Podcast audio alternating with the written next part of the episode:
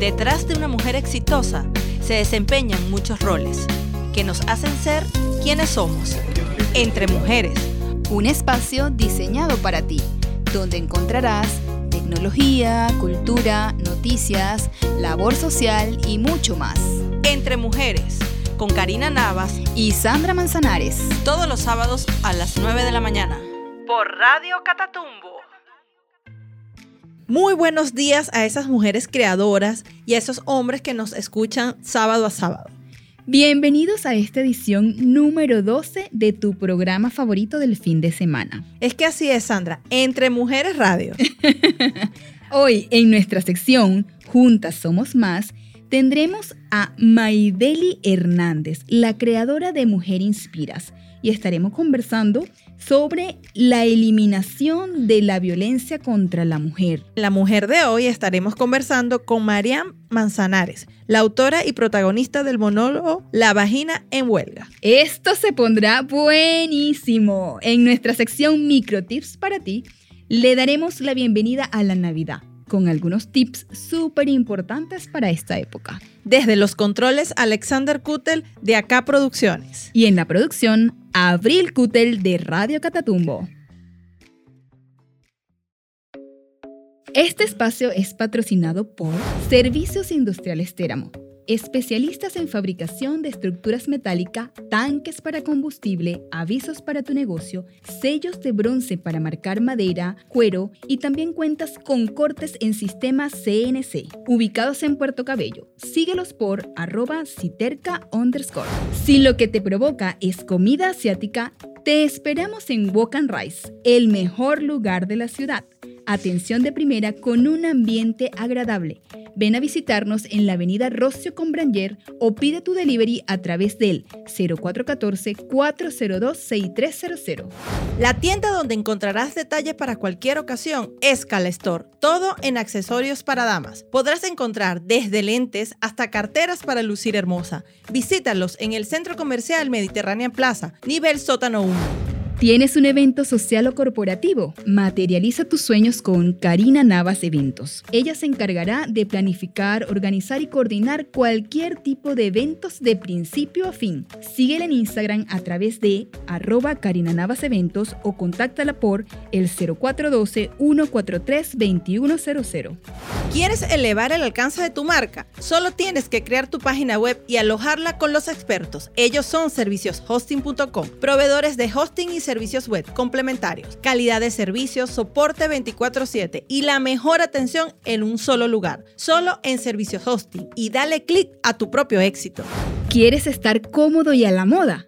En Póntelos consigues todo lo que necesitas para crear un look para toda ocasión. Ropa, zapatos, accesorios y muchas cosas más. Visítalos en el Centro Comercial Mediterranean Plaza, Sótano 1 y síguelos en Instagram a través de arroba póntelos. Y si te gustan, póntelos. Adriana Borjas, odontóloga especializada en operatoria y estética, egresada de la UCB. Puedes conseguirla en su Instagram como arroba o de piso Adriana.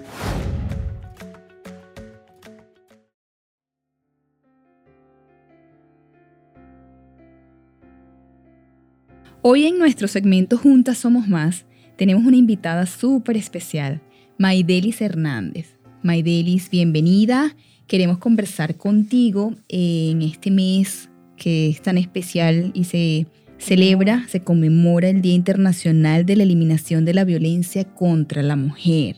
Bienvenida, bienvenida Maidelia, a, compartir con nosotras tu experiencia de, de, Mujer Inspira. Ay, gracias, gracias. Para mí es un placer estar con ustedes, con estas dos bellezas que son, que son inspiración también para, para nosotras. Gracias. Bueno, Maideli, sabemos que te desempeñas en diferentes roles. Eres madre, eres hija, eres hermana, eres docente, eres psicólogo, eres coach. Cuéntanos, cuéntanos de ti para entrar en materia? bueno, lo primero que voy a hacer es aclarar que no soy psicólogo todavía, tengo el ah, noveno semestre. Ok, ah, ya. Así que tengo estudios en psicología porque estoy a punto de terminar. Ah, qué casi, bueno. Casi falta poquito. claro, ya falta eh, poco. Pero, pero sí, trabajo desde hace mucho tiempo como consultor. Ok. Y bueno, sí soy docente desde hace que como 20 años. Oh. Este, y bueno, eh, he hecho mil cosas. Yo de verdad que no sé cuántas cosas ya he hecho. Y, pero he tratado de que todo eso que eh, ha sido parte de mi conocimiento vaya en pro de, de una, de una misión, de, una misión o de un propósito que tenga sentido y significado para, para el mundo y para las personas. Maideli es la fundadora de la marca Mujer Inspiras. ¿Y cómo surgió Mujer Inspira? Mira, Mujer Inspiras eh, nació hace tres años. Hace tres años eh, en vista de una necesidad que yo fui experimentando desde hace muchísimos años antes eh, con relación a- al tema mujer, ¿no? Al tema mujer, al desarrollo de la mujer como tal eh, en, en diversas áreas, desde su independencia, desde eh, la profesionalización, em, justamente, bueno, en el marco de esta, de esta mm, celebración internacional, ¿no? De esta lucha, eh, debo comentar que en, en mi ambiente familiar hubo muchas, muchas muestras de violencia Ok. eh, contra, en este caso, bueno, eh, mi mamá en ese Ujú. momento, bueno, yo como hija también padecí por eso. Claro. Y, y bueno, salir de allí fue todo un tema, todo un proceso. Sí, este, claro, háblanos de eso, ¿no? Porque muchas veces las personas o la mujer se encuentra sumergida en esa situación y no sabe, no sabe cómo salir. Justifica la violencia, Sí. justifica al agresor. Sí, sí, lo que pasa es que muchas veces eh, parte de lo que son nuestras creencias. ¿verdad? Eh, tanto desde el ámbito social como desde el ámbito familiar, influyen en gran manera eh, en ese proceso de aceptación Ujú. de las circunstancias, ¿no? Eh, si bien yo venía de una casa donde mi mamá, por ejemplo, fue criada por padres en donde hay que hacer esto, hay que obedecer, hay que Ajá. mantenerse, hay que aguantar, hay Exacto. que soportar. Yo creo que tenía un espíritu rebelde desde pequeña. Claro, porque Sí, entonces porque vienen yo y te no. dicen, bueno, tú te casaste, entonces usted solo tiene que aguantar. Claro, y creo que, eh, mira, es, es- es interesante todo este tema, ¿no? Porque puede pasar que tu agresor, eh, dentro de su propia condición, te dé las herramientas para que tú puedas salir de ahí. Pero todo va a depender de cuál es ese propósito que tú conoces de ti y, y la verdadera razón, el que tú te conozcas, en Claro. realidad, el, el autoconocimiento. ¿Y por qué te digo esto? Porque, bueno, de repente, eh, con todo el respeto que pues merecen los miembros de mi familia, porque yo no guardo ningún rencor, ningún nada de eso, Claro. eh, la, misma for- o sea, la misma fuerza que tenía esa persona, el mismo ímpetu, eh, esa- ese mismo empeño en, en, en- en ser el que controlara las cosas, pues me dio a mí herramientas de autocontrol, me dio a mí herramientas de, em, de autodefensa, ¿no? En donde yo por, por defenderme aprendía a ser creativa, eh, a, buscar soluciones donde no las había por evitar algún Claro, problema. exacto. Entonces, eh, así como de repente puedo decir que ser, eh, pertenecer a ese espacio de victimización por un tiempo, también lo agradezco. O sea, lo agradezco porque en cierta manera no estuviese aquí, no Ujú. habría hecho todo lo que habría hecho, porque era como un reto personal, ¿no? Claro. Era Sí, como un claro. reto personal de que, más allá del orgullo de que no, yo tengo que hacer esto, no, Ujú. era de que, o sea, esto tiene que ser para algo. Mi Ok. fe en Dios Exacto. me hacía también Tiene un pensar. propósito. Claro, por eso es que te digo, el tema del propósito es vital y no importa la edad, Sí. porque te estoy hablando de que yo tenía nueve años y eran confrontaciones con mi mamá, que yo decía, claro. Dios mío. Pero era por eso, porque yo sentía que eh, o sea, esa realidad no puede ser la única cosa que hubiese en la vida. Claro, y, La única que existía. Y que todo el mundo viviera de la misma manera. exactamente. Claro. Y fíjate que, bueno, se da en los matrimonios y todavía hoy en día que la mujer dice, bueno, no, no importa, o sea, pero estoy casada. O sea, estoy pasando mil cosas y los hijos están sufriendo, pero la mujer dice, no, pero es mi matrimonio, estoy casada. Ujú, Tal ¿sabes? cual. Entonces, eh, yo creo que tiene mucho que ver, como tú decías, nuestra educación, nuestra cultura, ese matriarcado también, Ujú, ¿ok? totalmente. De, de- porque al final tú dices, bueno, el machismo, pero ¿quién educa al hombre? Es ¿verdad? así. ¿Quién lo educa? ¿Quién le inculca Eh, todas esas totalmente. creencias y todas esas cosas? Es la mujer. Sí. Y, la mamá, de, de aprender a ver también que, que más allá de, de, bueno, de esa persona que te está haciendo daño, hay también una persona que también sufrió, que también padeció, que llegó ahí por alguna situación, al menos que sea, obviamente, que estemos hablando de un trastorno de, índole psicopatológico, claro, ¿no? Exacto, que ya, es otra cosa. Pero cuando son eh, eh, algunas circunstancias de agresión, en donde vienen de ambientes donde también fueron agredidos, eh, creo que ser compasivos que no es ser permisivos, porque a veces creemos que ser compasivos es ser, permisivo, y no. es ser compasivos para tú también sanarte, porque entonces eh, eh, de esa manera evitas llenarte de odio, eh, incluso puedes transformar esa realidad en otra cosa que fue lo que, bueno, gracias a Dios yo pude lograr. Qué bueno, qué bueno. Sí, porque bueno, yo también en, mis lecturas y otras cosas hay una frase que siempre rescato mucho y es un hombre es perverso porque han sido perversos con él. Y realmente cuando tú te pones a ver o analizar a esas, las conductas de esas personas, cuando vas atrás, ves todo por lo que han pasado. Esto no quiere decir pues que estemos justificando, no, Exacto. Exactamente. Totalmente. Se trata de ser empático con, con el otro ser humano. Sí, porque al final es un humano que quizás viene también de otras situaciones que lo hizo llevar a, llegar a ser así o creer que así era la forma. Exactamente. Y es por eso que te digo que, eh, o sea, no se trata de ser permisivos, no se trata de que tú te conoces y tú sabes cuáles son tus límites. Entonces, no puedes permitir que otra persona sobrepase esos límites porque tú entiendas su situación. Claro, exactamente. Te entendemos, pero no puedes estar aquí. Sí, porque muchas veces también, bueno, en nombre del amor, ¿sabes? La, no, bueno, el amor todo lo puede. Entonces solo soporta. y yo creo que, bueno, hay como esos paradigmas que tenemos que eliminar y tenemos que reconstruir. Fíjate, nosotros estuvimos este, conversando la vez pasada en el programa anterior de que hay signos que te indican cuando una persona este, es violenta, es violenta eh, para ti. O sea, a veces tú inicias una relación con alguien y hay signos que te indican ya que esa persona se puede tornar a llevar a otras agresividades más fuertes. ¿Qué signos específicamente podríamos? Mira, eh, hay, depende, ¿no? Porque no hay una línea de signos que tú puedes decir, mira, esto es, o esto no es, ¿ok? Eh, hay personas que suelen ser impulsivas, pero no quiere decir que, que, no puedan mejorar o que no puedan cambiar. Tal vez hasta ese momento aprendieron a ser así, pero que no van a seguir siendo en mutuo acuerdo. Sin embargo, cuando ya son circunstancias que, que bueno, ya forman parte de la personalidad, eh, la forma de hablar, eh, una, una, clave es cómo tratan a otras personas. Si son personas que eh, hablan de alguna manera déspota o de alguna forma critican mucho a otras personas, este, em, afirman como que ellos siempre tienen la razón, ¿no? Ahí hay, hay como ciertas eh, signos, ¿no? Ciertas como que sea alarmas rojas de que esa persona pudiese ser violenta, porque eh, también hay que aclarar el término de violencia.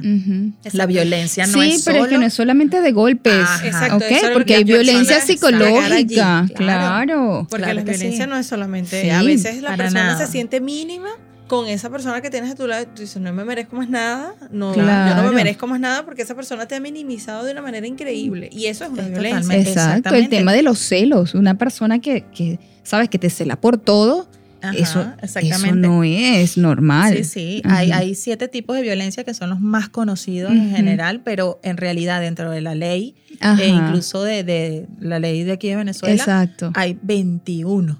21 ah, tipos de violencia. Claro, eso te iba, te iba a preguntar también que si hay... Claro, yo sé que está establecido un marco jurídico eh, para este tipo de, de, actos de, de, violencia contra la mujer. Sí pero quería saber si se han hecho algunas actualizaciones últimamente, si se está como que, ¿sabes?, aplicando quizás más, ¿ok? Sí, mira, eh, ahorita hay muchos movimientos que, que, van en pro de esta, de eliminación, ¿verdad? De esta eliminación, sí. Y yo creo que además de la eliminación, pues la prevención es vital, ¿no? Y la psicoeducación toma un juego allí súper importante. Y creo que eh, a, estudio personal yo siento que no se le ha dado esa gran importancia a lo que es la parte psicoeducativa dentro de los procesos de eliminación y prevención de la violencia, pero ese es trabajo de tesis. así que esperen la tesis que viene por allá. Pero sí, hay muchos, hay, hay muchos adelantos, hay muchas, em, muchas investigaciones que han ejecutado y que han cambiado. Ahorita, por ejemplo, está muy rigurosa la ejecución de la ley eh, contra casos que tienen que ver con, Con violencia, de violencia de género, o violencia contra la mujer. Ujú. ¿ok? En, aquí en el estado Carabobo, bueno, eh, debo decir que es uno de los estados más violentos de Venezuela en Ay, función de materia de género. Wow. Y bueno, se está trabajando arduamente desde las fiscalías y todo esto para, para transformar esa, esa verdad. Claro. Sí, entonces, eh, eh, que ¿cómo manejo, por ejemplo, todo esto? Bueno, trabajando desde una institución pública se Ujú. pueden ver todas estas cosas. Como te digo, trabajo con el Instituto de la Mujer hace Ah, tres años. Qué bueno. Desde hace tres años y bueno, he visto y, ir y venir y La Sí. eh, mujeres y hombres. Aunque no lo crean, también Sí, hay hombres eso hay hombres que son violentados. Eh, pero obviamente de un 100% hay un 10%, Ok. nada más. Y lo aborda otro tipo de ley, ¿ok? Ya. Eh, pero es violencia de género también. Ok. Sin embargo, bueno, con respecto a lo que es la violencia de la mujer, eh, los tipos de violencia más comunes, ¿ok? Ujú. Son la violencia psicológica, violencia verbal, violencia física, violencia sexual, la violencia económica, violencia patrimonial. Eh, Son unas Bueno, cuantas. Aquí más o menos, esas son las que más se ven, de verdad. Ok. Ok, ¿La patrimonial cómo es? Eh, por ejemplo, si una familia vive en una, una Una vivienda, vivienda. ¿ok? Y esta persona desea dejar el, el núcleo, El núcleo familiar, familiar. ¿ok? Entonces tú te tienes que ir de la casa y no tienes derecho a nada. Te sales, no tienes derecho a tocar nada, no tienes derecho a mover nada, eh, nada te pertenece y bueno, tienes que quedarte ahí. O que, por ejemplo, eh, no puedes salir porque no tienes dónde vivir y entonces si te vas te quito la casa. Ah. Si te- sí, eh, es la aquella que genera eh, un, ciclo de, de- de violaciones de tus derechos porque si pierdes casa o pierdes techo te da una inestabilidad a nivel de patrimonio. Exacto. No solamente tiene que ser techo, también puede ser un vehículo, Claro. un carro, unas pertenencias, Ajá. ¿ok? Mira, te vas pero no te llevas nada de ropa. Eso es una violencia patrimonial. Ok. Em, bueno, incluso eh, existe también hasta violencia laboral dentro de lo que es la parte de violencia de género. sí. ok. Sí. Y, y bueno, los casos, los casos que más, más, más se dan eh, eh, son los de violencia psicológica, verbal y física. Ujú. Son los que diario Claro. llegan así como pan caliente. Wow. Fíjate. Pero es fuerte. Maideli, ¿cómo en este marco pues de la eliminación, de la, vamos a decir que también de la concientización, ¿no? De todo esto de la prevención, ¿qué cosas deberíamos nosotros la mujer fortalecer para no llegar y eliminar realmente estas violencias de, de nuestro género, pues como mujer? Claro, mira, eh, justamente ese es uno de los objetivos de Mujer Inspiras, ¿no? Hemos escuchado muchas veces el uso de la palabra empoderamiento. Sí. Eh, yo, lo, yo prefiero llamarlo autoconocimiento, ¿ok? Porque se trata de que, de que la mujer conozca todo lo que tiene a su favor, todos sus recursos, que, que se haga mm, líder de sus propias facultades y que las pueda exteriorizar de una manera auténtica, ¿ok? Ok. Esto hace que la mujer tenga claros sus límites, que sepa de qué es capaz, que sepa que no necesita de nadie más Claro. eh, para, para poder eh, Desarrollarse. desarrollarse, ¿ok? Y esto no, esto no es excluyente, No, no, es que no. no necesitemos, eh, como quien dice textualmente la palabra, no siempre necesitamos de alguien, Exacto. pero es el hecho de que si no tienes a una persona, también lo puedes lograr. Claro. Y que si estás sola, pues también lo Claro, puedes que lograr. tienes, la, que tienes las habilidades y las destrezas. Y va mucho Exactamente. ligado a la autoestima, mamá. Claro, claro. Y es que justamente, mira, nosotros trabajamos mucho algo que se llama el desarrollo de las 3A. Ujú. ¿ok? Yo lo llamo la clave 3A y es algo que se enseña en varios talleres que tenemos. Esta clave 3A se trata de incluir autoconocimiento, autoconfianza y autoestima Mm, como bueno. parte vital y pilares de, de tu desarrollo vital. ¿ok? Qué bueno. Entonces, eh, creo que lo principal para que una mujer pueda eh, saber salir de estos ciclos de violencia o saber eh, percibir cuando está en riesgo de caer en, en este ciclo es eh, conocerse, conocerse a sí misma, siempre ser consciente de todo lo que tiene, ¿ok? porque al final siempre nosotros tenemos la decisión. Entonces, eh, en ese momento que entendemos que la otra persona no, o sea, nos hace daño porque nosotros se lo permitimos. Exacto. Exactamente, Sí. sí. Llegamos a ese punto porque nosotros lo permitimos. sí, sí. Entonces allí, bueno, ahí es donde realmente te apropias de ti y bueno, empiezas a trabajar en eso, a fortalecer tu mente, a fortalecer tu, tu espíritu para tener fuerzas para salir de allí. Me imagino que también parte de eso es el conocimiento, en los estudios. Muchas veces las Claro. Se cierran y no entienden que pueden hacer otras cosas porque simplemente no han estudiado, se han dedicado solamente a estar en casa Es así. y no se sienten capaces de como llevar su vida por ellas mismas. Es así. Sí, sí. Y eh, por eso es que te digo, o sea, reconocer nuestras fortalezas es, es algo primordial. Porque de repente, bueno, a lo mejor no tuviste los recursos para estudiar, Claro. para formarte, pero es que no vienes vacía. Sí. O sea, tú tienes un conocimiento de algo.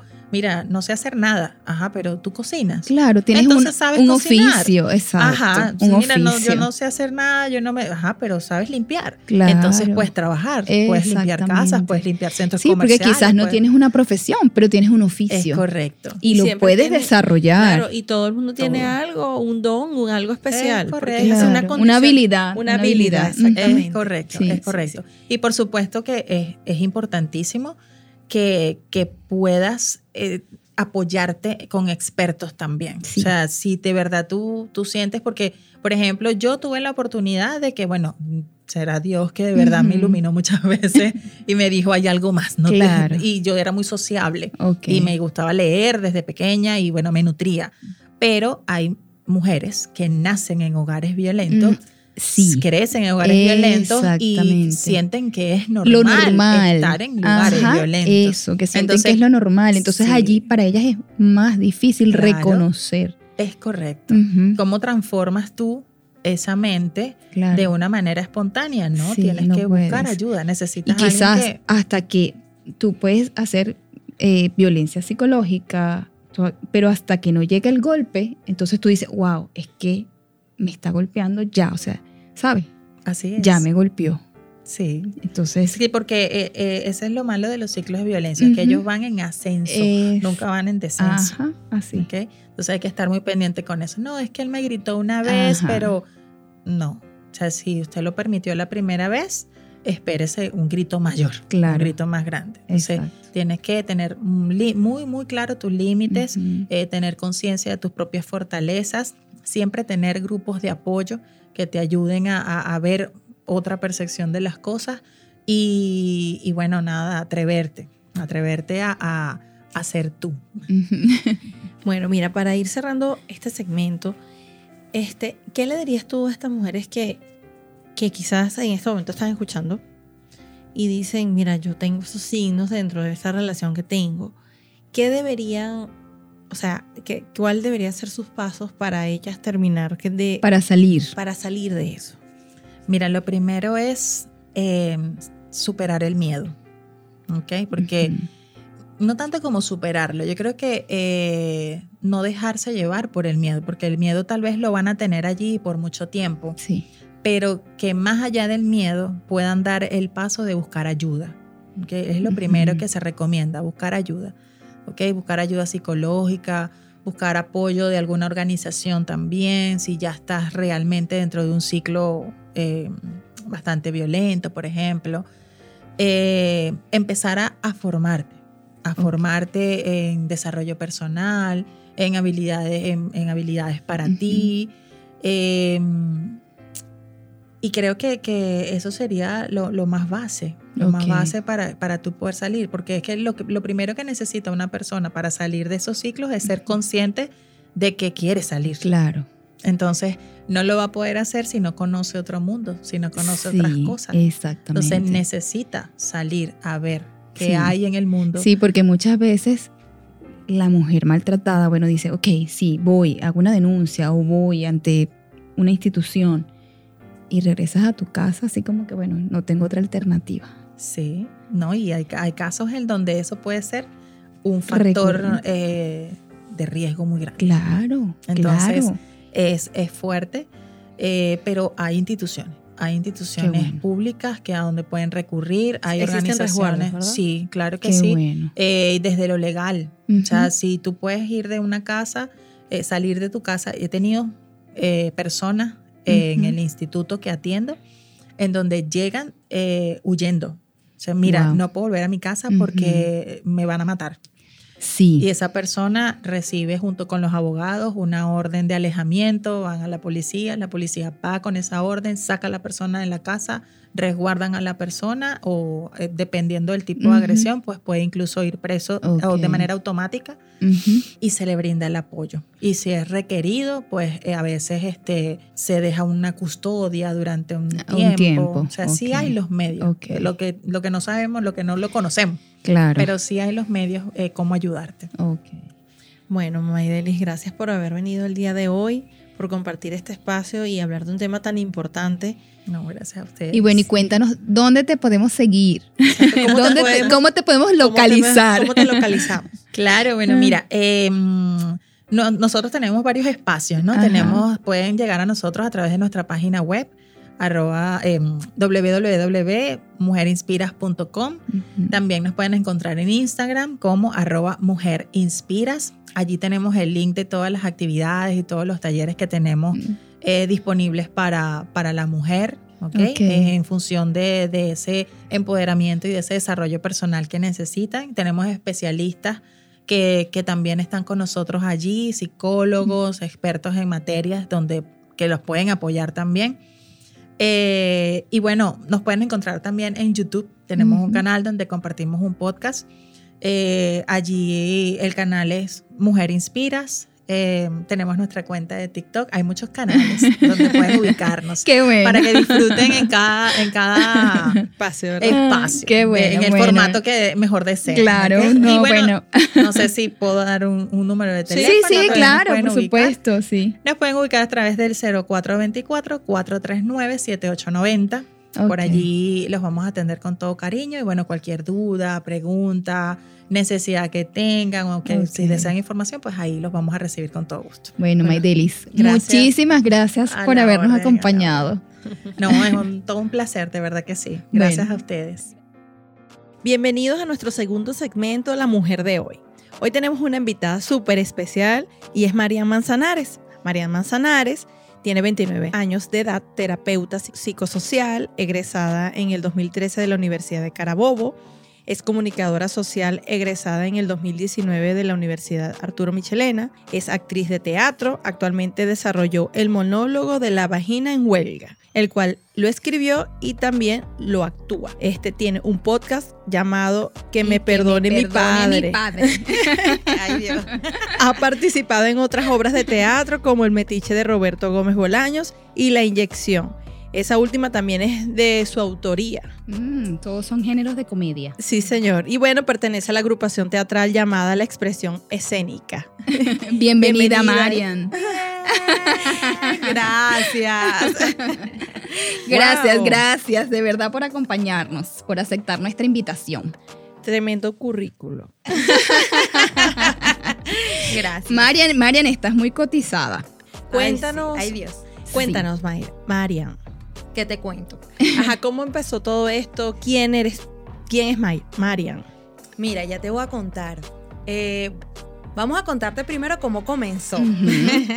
Porque yo creo que de cómo comienza, eso tiene mucha relación con, con mi vida, con mi crianza, con mi familia. Y más o menos de allí también se desprende quién soy yo. Eh, vengo unos padres bien conservadores. Ah, de una familia. de una familia donde mi abuela decía que tenía que pegarle plomitos a las faldas porque estaban muy cortas. Lo certifico. de una familia donde tenías que salir casada, vestida de blanco, llegar virgen al matrimonio, donde si presentabas ese primer novio y no funcionaba, entonces tenías que esconderte a todos los demás hasta que estuvieras 100% segura de que ese era el hombre. Entonces soy la menor de seis hermanas y la menor de todísimas las primas. Eh, y bueno, vi, vi, vi eso en mis hermanas, vi eso en mis primas. Eh, cuando la primera de mis primas se divorció, el primer divorcio en la familia fue tremendo, todo Fue eso. fuerte. Eh, recuerdo de una prima también que tenía ya como 25 años y, y salió en estado, no estaba casada.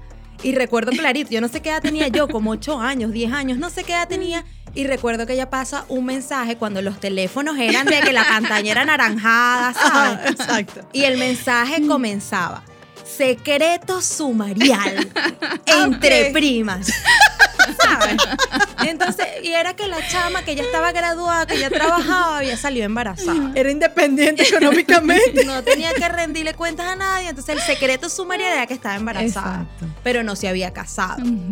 Entonces, de vivir todo eso, me doy cuenta de que no hay nada más natural en esta vida que la sexualidad, que somos seres sexuados desde el momento en el que nacemos Claro. y que y que más bien yo creo que me, me atrevería a decir que llegar virgen al matrimonio puede ser contraproducente. Entonces, eh, de ahí nace eh, un personaje que es Virginia Castidad, que según, que según la sociedad, pues tenemos que ser recatadas, moralistas, eh, perfectas. ¿sabes? Que no tenemos deseo sexual o que no Claro. lo podemos demostrar. Pero por dentro hay un fuego arrasador que, que nos mata, igual que a los hombres, y que eso está bien. Porque incluso el bebé, tú ves un bebé de meses y, y su parte íntima se erecta. Sí. Y no es porque esté, sea Nada, morboso, no, no, o no. porque vaya, porque es, eso es, es natural. Es natural. Entonces, eh, La Vagina en Huelga es un monólogo que quiere contar un poquito eso, ¿no? Eh, normalizar y naturalizar eh, la vida sexual de las mujeres. Sobre todo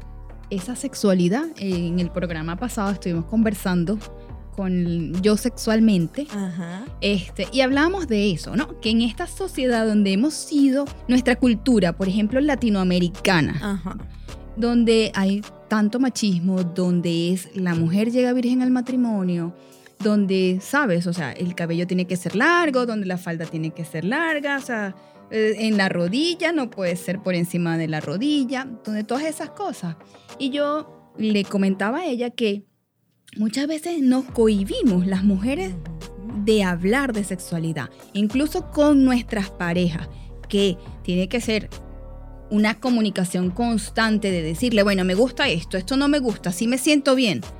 Nos cohibimos de todas esas cosas. Sí, porque fíjate que una de las cosas que comenta Sandra es verdad.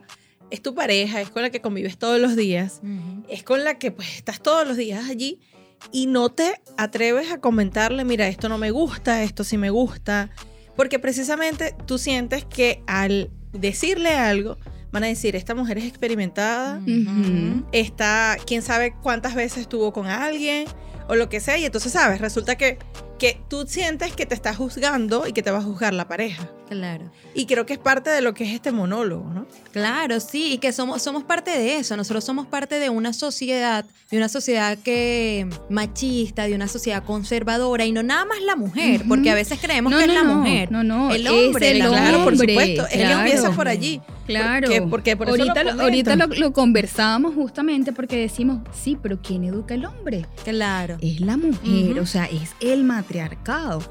Y tú bien lo dices, tú vienes de una familia súper conservadora, pero ¿quién era la que dirigía toda esa familia? La abuela. La abuela, La abuela. ¿entiendes? Entonces, de allí, pues, e- era como la encargada de dar las directrices.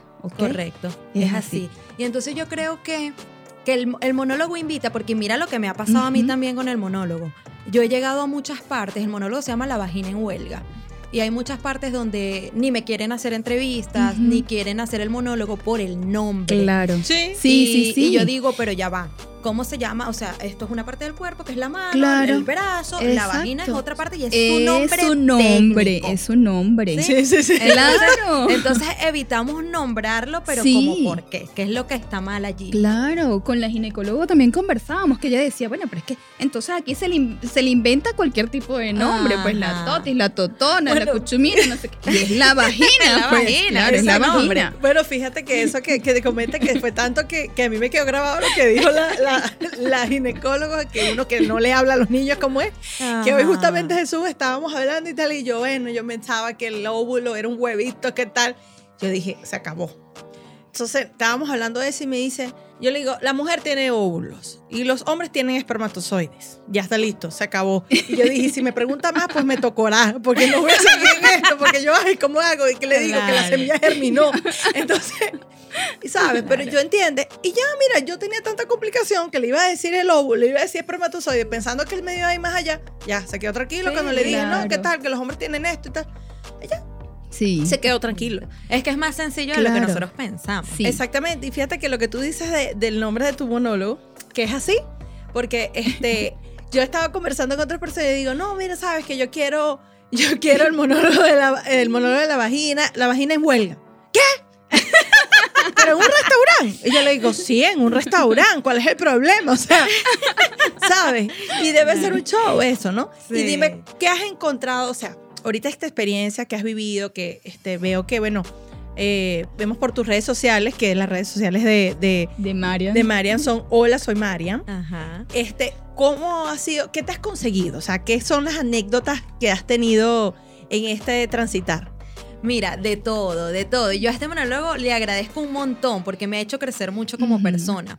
Este, ¿qué me he encontrado? Me he encontrado con personas que, que hacen malos comentarios, ¿sabes? Personas Sí. que dicen como que, ay, y así buscas que te respeten. Exacto. Ay, pero también me he encontrado con un montón de mujeres maravillosas que piensan lo mismo, pero que nunca se habían atrevido a Claro. decirlo. ¿Sabes? Claro, mujeres que claro. también sienten que, que su vagina le habla Exacto. que, que su vagina a veces se apodera de ellas, pero que jamás en la vida se pudieran toma, atrever a decir, decir algo como algo. eso. Entonces, bueno, les gusta la idea, se unen a la idea.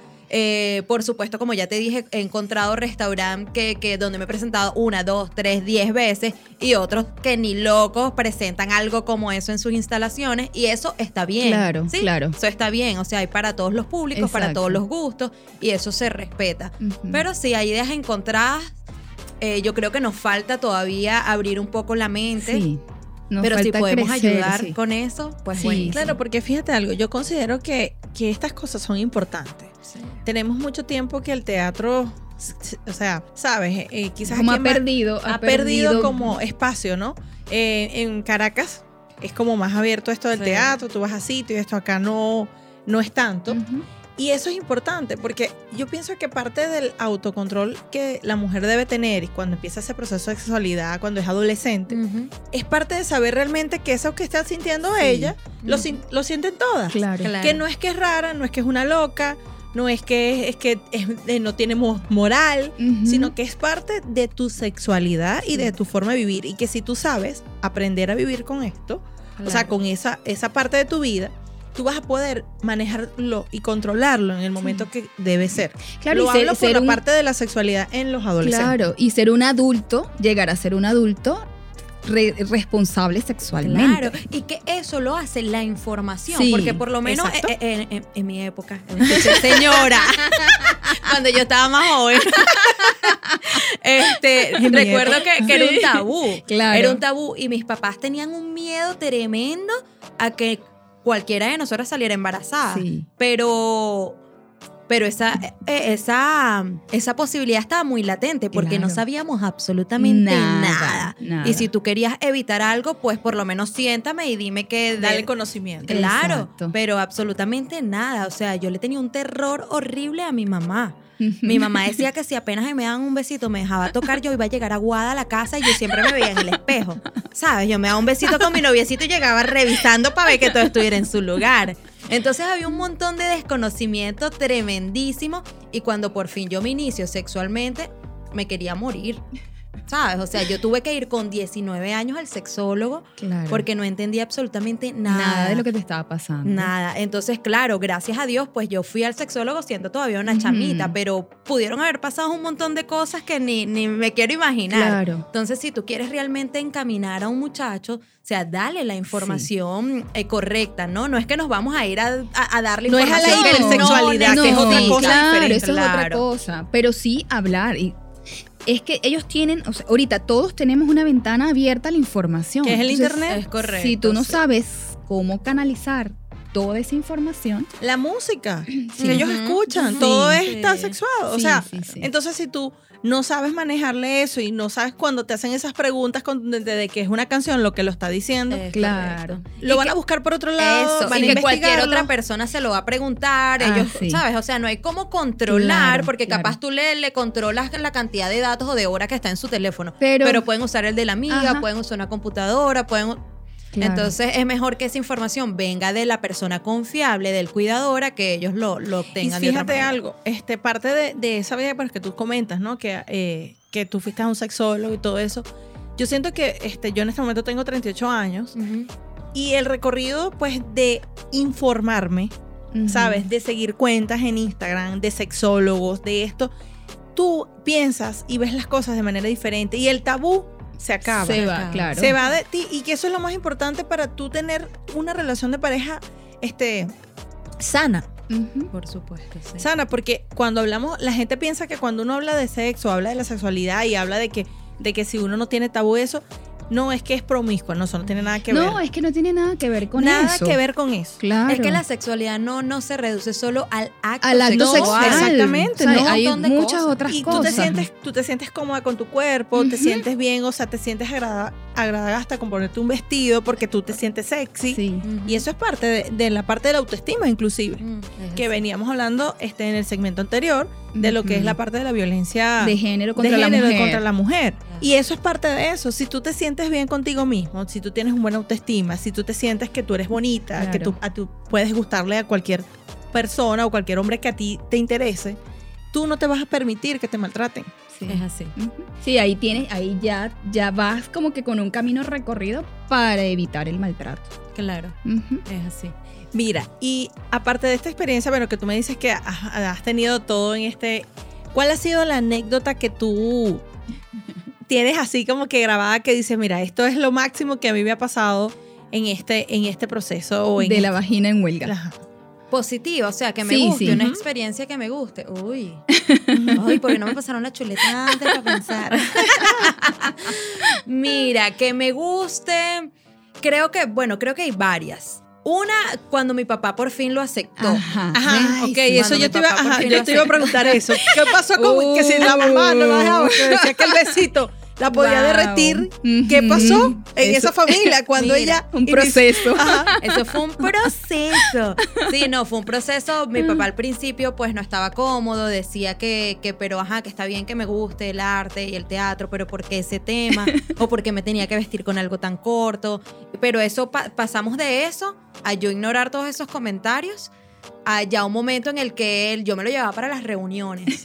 Y él mismo ya decía, no, contrátenla, es muy bueno, se van a reír, claro que sí, lo hace excelente. Y yo, ajá. Ajá. Este, ese momento, por supuesto, fue genial. Ya verlos a ellos como al principio. se- Siempre me han acompañado. Mis Sí, papás sí, siempre sí. han estado. Pero Sí. al principio, por supuesto, Te no se sentían. Sí, sí me apoyaron siempre, pero no se sentían cómodos Claro. con que yo hablara de eso. Con, y ya llegó un momento en el que ellos se paraban orgullosos y decían, sí, esa es mi hija y está bien lo que está haciendo, Claro. ¿sabes? Ese momento, por supuesto, genial. Y otro momento así profesional que me encantó, bueno, prontito viene por allí Astrid Carolina Herrera Ajá. Yo vi. Y que me contactaron para que yo hiciera la apertura de, de su show. Eso fue como que... Ah. Claro, es que yo vi, yo vi, yo vi. la- yo dije, "Ah, mira. Ahí fue donde dije, necesito rápido. Eso apurarme. necesito rápido. el Esto evento. tiene que ser pronto. pronto, porque la mujer Pero qué bueno. Mira, y este, en este proceso que me dices que, que has crecido, ¿tie- ¿qué proyectos tienes? ¿Tienes algún proyecto por allí que quieras decirlo? O no, mira, lo voy a mantener calladito aquí, o si vienen proyectos. Sí, si vienen proyectos alineados con lo que es el monólogo y otros que no tanto, ¿no? Porque entiendo que, que, bueno, que hay que renovarse, que, que hay que innovar, que quizás el monólogo no va a gustar por siempre, ojalá sí. Pero bueno, por ahorita, en diciembre quiero unirme, quiero hacer alianzas con otro artista, se llama Anthony Parra, tiene un monólogo muy bueno que se llama. La abuela Porfiria. Y queremos hacer, unir las dos historias en un cuento de Navidad. Ah, ok. Queremos hacer eso, eh, tentativamente va a ser en el Teatro Municipal de Valencia. Qué bueno. Buenísimo. Está eso por allí, que es como que lo que, lo que está más cerca. y ya otros proyectos para, ah, bueno, por allí estrené en la Expo Ajá. Valencia La Inyección, Ajá. es un guion nuevo, solo, bueno, se estrenó hace poquito. el pero ese 13. también lo escribiste tú. Sí, lo escribí yo. Ah, Eh, o sea que estuviste con esa y estuviste con la vagina en huelga en la correcto, expo. En la Expo, Ah, sí. Y bueno, es un micro de comedia, pero así, así comenzó el monólogo, siendo un Claro. micro. Y ahorita dura como una hora y media. Entonces, este es un micro, vamos a probarlo, vamos a ver, a ver si, si también eh, se comercializa de la misma manera. Y bueno, un programa de radio que quisiera también hacerle la competencia a ustedes para el año que viene. Está bueno, está bueno. Bueno, pero Radio Catatumbo está a la hora. Gracias. Claro, Claro, puedes, buenísimo. claro, puedes hacer un, un programa. Un programa acá, con mucho Claro que gusto sí. tenemos el espacio. Mira, y ese proyecto, o sea, es lo que tú dices, ¿cuánto tiempo tiene el, mon- el El, monólogo? monólogo de la Seis vagina en años. huelga, sí. Seis Seis, años. Sí. Y los frutos los ves ahorita, Ahorita, claro, es que han sido seis años interrumpidos Claro. con la pandemia. con la pandemia y otras cositas personales. Ujú. Pero sí, los frutos definitivamente ahorita. O sea, al principio me iba bien también, no me puedo quejar. Pero también el miedo, yo siempre tuve el monólogo y a la par yo tenía un trabajo de lunes a Ajá, viernes, claro. ¿sabes? Y de vez en cuando lo hacía los fines de semana. Y todo el mundo me decía, pero dale y tal. Pero qué miedo Sí. dejar mi trabajo fijo, Claro. mi 15 y mi último. Salir de tu espacio de, mi confort, zona de confort claro. para ver si esto iba a funcionar. Sí, sí. Hasta que bueno, ya llegó el momento en el que dije, Dijiste, o lo "Suéltalo". hago, lo hago. Es ahora o nunca. Y detrás que tú comentas de que, bueno, estamos trabajando y eso hay un equipo. Mira, por el momento no. Por el momento tengo una chica que me asiste en todo, que me ayuda con todo y bueno, esa carga la llevamos juntas. Pero pero eso viene también. Quisiera un equipo completo, pues que me ayude con, con las fechas de presentaciones, con las redes sociales, con un montón de cosas. ¿Cómo nace, bueno. Marian, este, esa vena artística, ¿no? ¿Cómo, ¿Cómo nace? ¿Cómo la descubres? Mira, no sé. no, bueno, yo creo que desde, desde pequeña, lo que pasa es que todavía no estaba tan consciente. Ajá. Desde pequeña me ha gustado mucho las artes, no tenía claro que era la actuación. Ok. Pero por lo menos yo recuerdo que chiquita yo me amarraba una sábana, ¿no? Y, y modelaba y decía que yo quería ser modelo, que quería ser Miss Venezuela. Pero bueno, salía mi papá diciendo que no, que eso no era de mujeres decentes. Eh, recuerdo también que iba al teatro, mi mamá tenía una hijada que, que estaba en danza. Ajá. Y íbamos al teatro a ver esas A ver las presentaciones y yo lloraba muchísimo. Lloraba, o sea, yo me emocionaba muchísimo Claro. ante eso.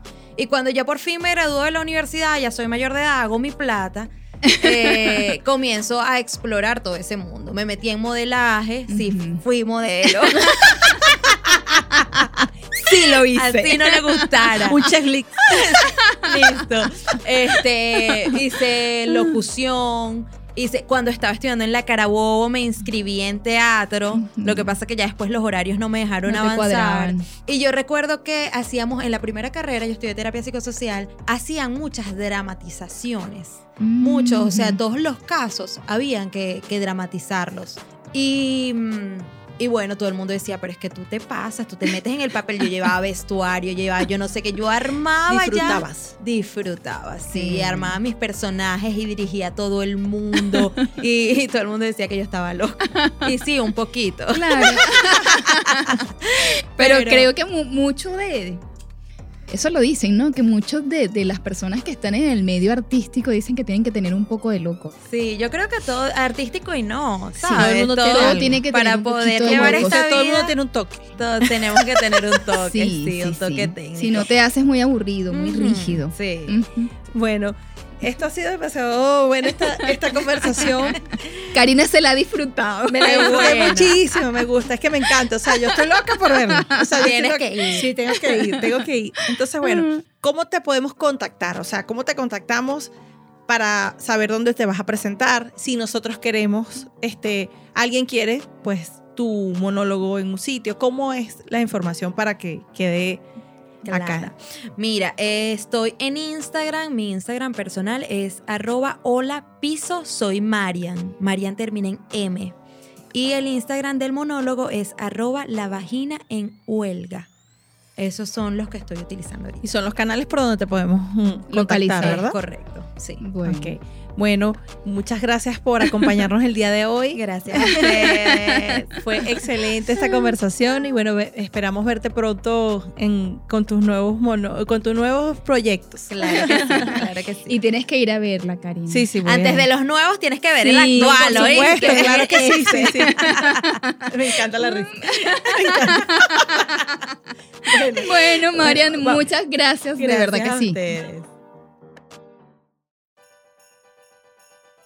Bienvenidos a nuestro espacio de microtips y así le damos la bienvenida a la Navidad con este hermoso fondo navideño. Y bueno, por acá les traemos unos tips para crear un ambiente navideño en tu hogar. Karina, ¿cómo colocas tú el, el árbol o cómo haces tú ese proceso, por ejemplo, para colocar el árbol? Para mí lo más complicado es el árbol.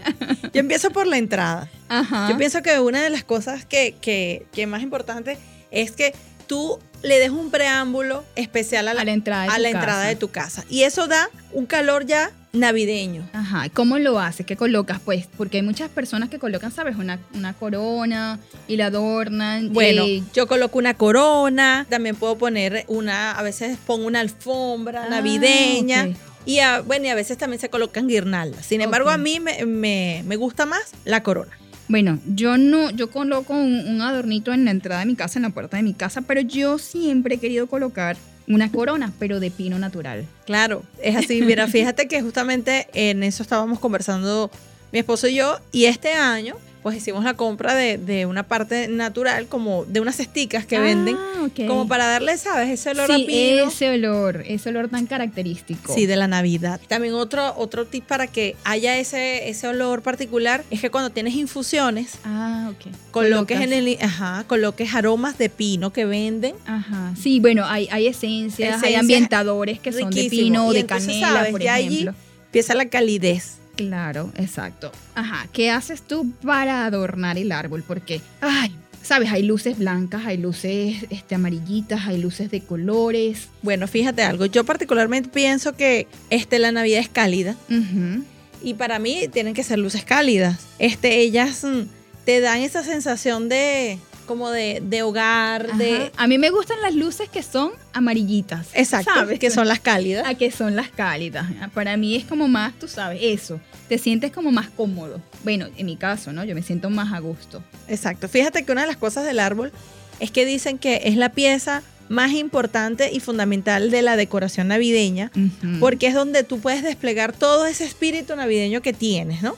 Y bueno, sorprendes a la familia, a los amigos, con lo que más te gusta y todo eso. A mí particularmente desde eh, unos años para acá, me gusta hacer como el encendido de la Navidad. Ajá, sí. Y bueno, y pues invitar ciertas personas, quizás el primero de diciembre a alguien, el 2 otra persona, porque bueno, es parte de la calidad eh, eh, de, de, ese parte, disfrutar. de ese disfrutar, de ese, compartir. De ese compartir en familia o con, con los amigos más allegados. Y otra cosa importante del arbolito es que tú te sientas en la libertad de colocarle el color que tú que quieras. tú quieras. Desde el blanco, Sí. bueno, ahorita se usa hasta los ne- hasta el negro. Hasta el negro. Hay una decoración hermosa que, que está pues Ahorita. incluso en tendencia, que es la negra, dorada y blanco. Wow. Queda hermoso, queda muy elegante.